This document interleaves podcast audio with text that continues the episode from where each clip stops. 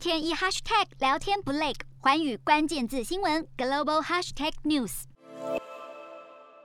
德国总理肖兹八号宣誓就职后，展开首次的内阁会议，但新政府掀起的美中角力暗潮汹涌。肖兹新上任，中国、俄罗斯和欧盟纷纷致贺，其中中国领导人习近平和总理李克强双双电贺，强调愿和新政府致力中德友好关系。值得注意的是，由亲欧盟的社民党、绿党和自民党三党联合执政的协议中，首度提及台海局势，认为唯有在两岸双方都同意之下，才能改变台海现状。同时，也承诺会支持台湾参与国际组织。这也是德国首度有新政府在施政蓝图中提到台湾。尽管先前曾有分析指萧兹势必延续梅克尔路线，但德国智库学术暨政治基金会分析，联合执政协议是对台示好的讯号。由此可见，德国政坛对台湾的重视程度更胜以往。